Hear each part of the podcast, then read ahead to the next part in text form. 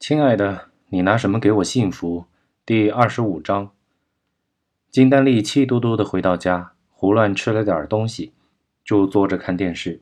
这时候，电视上的新闻正播到杂货铺被人持枪抢劫的新闻。金丹丽不由得开始注意起来。只听电视上传来店主的声音：“那个家伙好凶啊，打了我还拿枪抵着我婆娘，把我婆娘都吓得尿裤子了。”“你们被抢了多少钱？”记者问道。一分钱都没拿，你说是不是神经病嘛？金丹丽看到这里，直觉告诉自己有些不对劲，但是却又说不出到底是哪里不对劲。金丹丽看看表，都快八点了，郭一成居然还没有回来。金丹丽有些沉不住气，毕竟再怎么闹别扭，郭一成还是自己最关心的人。想到这里，金丹丽掏出了手机，拨通了郭一成的电话。等了许久，电话传来一个声音。对不起，您拨打的电话无应答。金丹丽再次拨打，还是一样，再打，居然变成了无法接通。一种不祥的预感随之而来，金丹丽只感觉到自己的心脏越跳越快，一幕幕可怕的情景掠过脑海。金丹丽轻咬舌尖，想把这些恐怖的想法从脑子里驱散，可内心的恐惧感却越来越强烈。金丹丽再次看表，但这个动作已经是无意识的动作了。此刻的金丹丽身体的各种动作，仿若不是自己能够控制的一样，有些发抖，脸色也是一阵白一阵红的。好一会儿，金丹丽才从思想的深渊慢慢爬出来，意识清醒之后的第一个念头就是报警。喂，陈警官，我是金丹丽，你们又有什么发现吗？郭一成去找王若思，到现在都还没有回来，电话也打不通，我怕他出事。金丹丽说罢，竟呜咽起来。慢慢说。金丹丽将下午接到麻子电话后，郭一成就去帮忙的事情和陈警官说了个大概。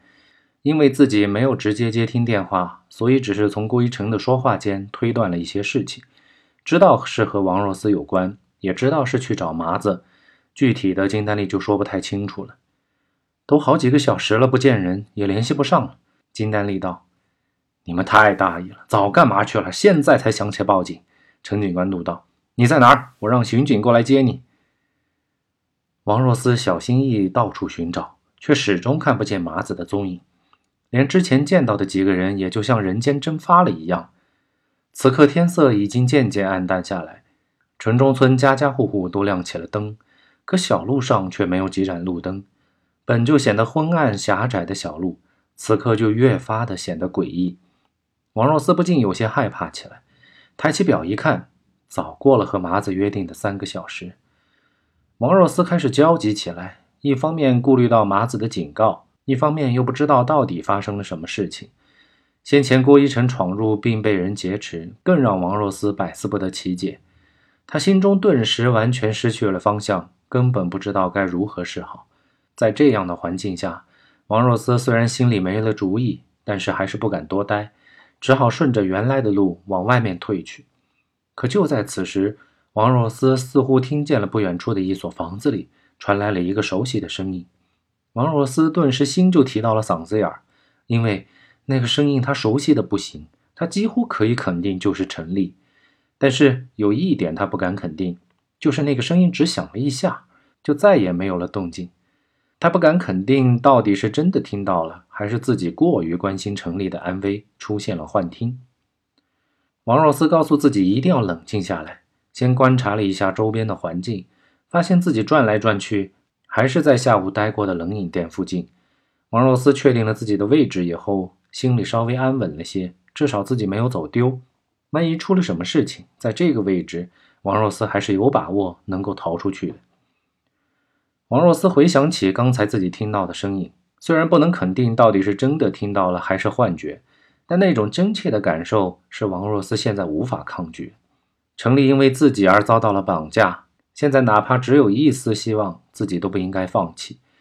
于是，王若思鼓起勇气，朝他认为的那栋楼房走了过去。钱海明将被自己敲晕的男子拖到角落里，找了一截废弃的电线，把手捆好，又找来一块破布塞在他的嘴里，以防万一他醒过来出声叫唤。做完这些，钱海明再次悄悄伸头出去观察。只见师傅家单元门口几个男子在议论着什么，其中一个人还不时地望向自己所在的方向，钱海明一想，不好，要是几个人发现同伴不在，肯定会找过来，到那时候就麻烦了。钱海明回头一看，晕掉的男子和自己体型、发型都差不多，顿时心生一计，三下五除二脱掉了男子的上衣和墨镜，给自己换上，然后故作镇定地缓缓站起。只见下面几个人冲自己挥了挥手，钱海明也只好挥了挥手。见几人上车走了之后，才松了一口气。钱海明往四周看了看，确定了没有可疑的人之后，这才背起晕掉的男子，准备下楼。钱海明刚拐过弯，踏上楼梯，就和一个人猛地打了一个照面，差点就脸贴着脸了。钱海明一惊，背上的人就给扔地下了。另外那人也是吓了一跳，手里提着大袋子，顺着楼梯滑了下去。只见那人身手极快，马上一伸脚就勾住袋子，然后往上一甩，袋子就重新回到手里了。男子定睛一看，失声叫道：“塞利某，钱海明！”钱海明反应也是极快，一听到自己的名字，马上就是一脚直照对方面门飞去。对方也是了得，侧身避过钱海明这一脚，百忙之中还将袋子冲自己顶了过来。那袋子本就很大，而且看得出来里面鼓鼓囊囊的装了很长的东西，此时便被男子当做了武器朝自己捅来。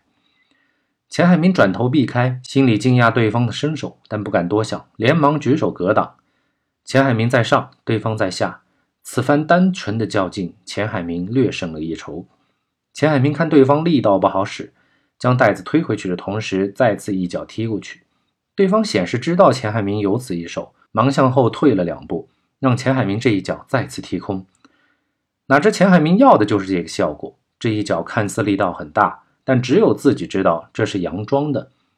钱海明迅速抽腿回身，利用对方后退的短暂空隙，抱起晕掉的男子就朝对方扔了下去。对方千算万算，愣是没有想到钱海明会来这么一招，不知所措之间就被一具尸体般的男人给砸了下去。等滚到楼下的时候，已然是出的气多，进的气少了。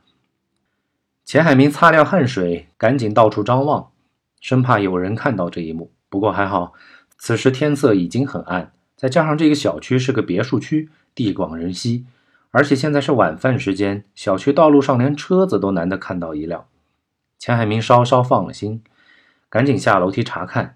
先前敲晕的男子，由于压在另外一个人的身上，所以并无大碍。经过钱海明这么一扔，反而还醒了过来，只是肯定是哪儿受伤了，疼得龇牙咧嘴。嘴里的破布也被鲜血染红了。钱海明把他拉到一边，再看下面的男子，已然是断了气了。